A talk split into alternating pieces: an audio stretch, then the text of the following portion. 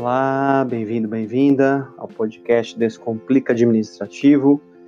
Fala do nosso capítulo 10 do nosso livro Descomplicando Direito Administrativo no exame da OAB e concursos. É o tema da intervenção do Estado na propriedade.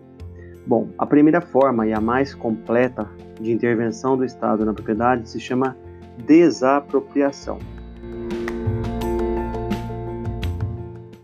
Seu fundamento se encontra no artigo 5 inciso 24 da Constituição, que prevê que, caso o Estado pretenda desapropriar alguém, deve fundamentar em necessidade pública, utilidade pública ou interesse social, exigindo-se prévia e justa indenização em dinheiro. Entretanto, o artigo 182 e o artigo 184 prevêem formas especiais de desapropriação, quando o proprietário não cumpre a função social da propriedade, seja ela urbana ou rural. Sendo urbana, o artigo 182 prevê a possibilidade de desapropriação pelo município. É a chamada desapropriação sancionatória. E aí, o proprietário do bem que foi desapropriado receberá não dinheiro, mas em título da dívida pública. Já o artigo 184 prevê a desapropriação especial rural. Nesse caso, é a União competente para desapropriar. E o proprietário receberá em título, título da dívida agrária. Interessante lembrar que não se confunde desapropriação com expropriação. A expropriação ocorre quando o proprietário usa o imóvel para plantar psicotrópicos ou trabalho escravo, ou o bem móvel para tráfico de drogas. Nesses casos, o bem será expropriado, ou seja, não será indenizado, e caberá à União efetuar a expropriação. Lembrando que é possível né, a desapropriação entre os entes, ou seja, um ente desapropriado bem do outro, desde que seja da União para o Estado e do Estado para o município. Então, aqui se respeita a abrangência federativa. É importante ainda lembrar que na desapropriação existe competências para efetuar a desapropriação. E aí a gente fala em fase declaratória e fase executória. Na fase declaratória, o Estado declara interesse no bem para posteriormente pagar o valor entrar no bem. Mas essa fase de declarar interesse no bem, quem tem competência? Todos os entes federados. De que forma é dado isso? Por lei ou por decreto? Qual é o efeito disso? O que, que surge dessa declaração de interesse no bem? Bom, o Estado pode entrar no bem para fazer medição, avaliação, etc. Nesse momento, se fixa o estado do bem. E a partir daí, não será indenizado nada que for realizado após essa data, salvo benfeitorias necessárias e úteis. O prazo para executar a declaração, ou seja, declarei, eu tenho um prazo para entrar no bem e pagar esse valor. Se eu fundamento a minha desapropriação em utilidade pública ou necessidade pública, é de cinco anos.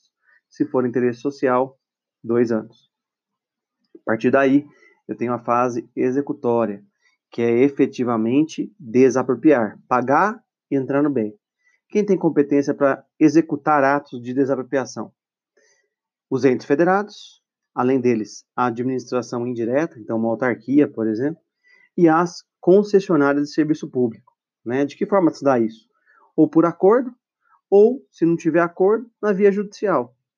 E essa ação, na via judicial, é proposta pela administração o particular tem oportunidade de contestar. No mérito, ele só vai poder discutir valor relacionado à indenização. É, além disso, é importante lembrar que é possível a emissão provisória na posse, caso se alegue urgência nessa posse rápida, desde que a administração deposite o valor que ela entende devido. O particular já pode levantar 80% desse valor depositado e continuar discutindo, né? É, é preciso lembrar ainda que existem outras formas diversas da desapropriação. E aí temos algumas importantes, como a limitação administrativa, que é uma intervenção não tão drástica como a desapropriação, mas também é uma intervenção de caráter geral e abstrato é, em relação a bens indeterminados, então geralmente ela se dá por lei, né, ou por decreto, e não é indenizável, e os efeitos são ex nunc.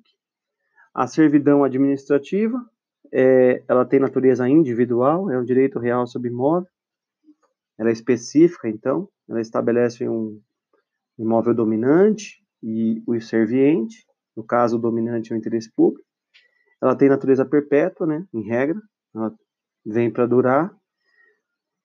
Temos também a requisição administrativa, prevista na própria Constituição, artigo 5 inciso 25, em que o poder público usa um bem particular e só indeniza se houver dano. Ela pode, ela pode surgir em relação a bens móveis, imóveis ou serviços. Já a ocupação temporária, a administração se usa, se utiliza de um bem particular provisoriamente, mas nesse caso não há um perigo público, então é, geralmente imóveis, bens localizados em, ao redor de obras públicas, ela usa para colocar máquinas, etc. E temos, por fim, o tombamento. Tombamento é uma medida restritiva que visa a proteção do patrimônio histórico, artístico, cultural de um bem, visa também é, estabelecendo restrições à proprietária para evitar a destruição desse bem, é, ela pode ser total ou parcial, ou seja, todo bem ou parte dele e pode ocorrer sobre bens móveis e imóveis. Além disso, é, é preciso estabelecer que no tombamento há uma obrigação do proprietário conservar o bem, também há uma obrigação dele suportar a fiscalização nesse bem. É, e também, obviamente, não pode alterar e nem destruir esse bem, diversamente daquilo que foi regulamentado no tombamento. Então é isso. Espero que tenham entendido. Um tema grande, a gente viu, demoramos um pouquinho mais aí, mais de sete minutos, mas vimos um resumo de todo o tema de intervenção na propriedade. Espero que tenham entendido.